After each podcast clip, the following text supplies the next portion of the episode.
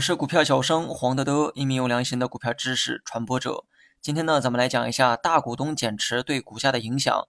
那么，为了充分的照顾到新手哈，我呢先来解释一下什么是大股东和减持。减持的这个意思啊，就是卖出持有的股份；而大股东这个词儿呢，就更好理解了，指的就是那些持有较多股份的股东。有一些草根专家呢会告诉你哈，大股东呢就是持股超过百分之五的股东。那么这个啊，显然是从百度抄下来的一个答案。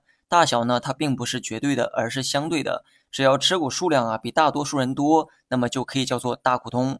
持股百分之五呢，的确是大股东。那么持股百分之一也可以是。接下来呢，讨论一下大股东减持对股价的一个影响。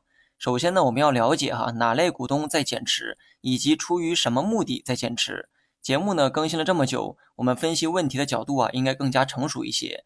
单纯的说这个减持是利空，或者说高位减持是利空的这个判断太过于片面。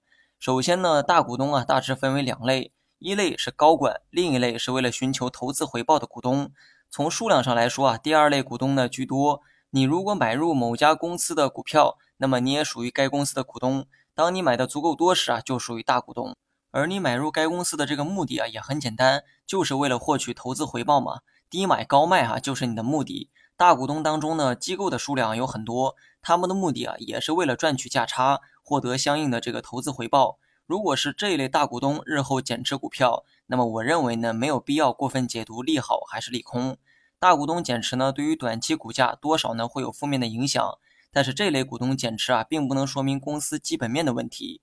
他们的减持决定只能代表他们一方的观点。有人觉得该减持，那么同样也有人会觉得该增持。所以啊，这一类大股东的减持呢，我认为没必要太过在意。另外一种呢，就是高管的减持。这一类大股东啊，不仅持有的股份多，同时呢，还会参与到公司的经营管理中，所以他们的减持比上一类股东更有参考性。因为自家孩子啊，什么品性，家长最清楚，而别人对孩子的评价主要是通过表象来判断。所以，如果是高管减持的话，影响肯定比上一类股东减持要大。那么，高管减持的目的啊，大概呢有这么几种。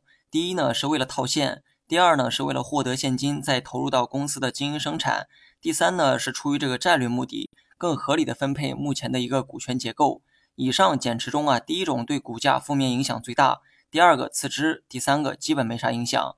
至于如何判断高管减持的性质，那么可以及时的关注公司的公告，上市公司履行义务、披露财报，有事儿没事儿啊还发公告，那么这些呢都是给投资者看的。所以炒股啊，别单纯的盯着消息和那几根 K 线，分析公司的基本面才是关键。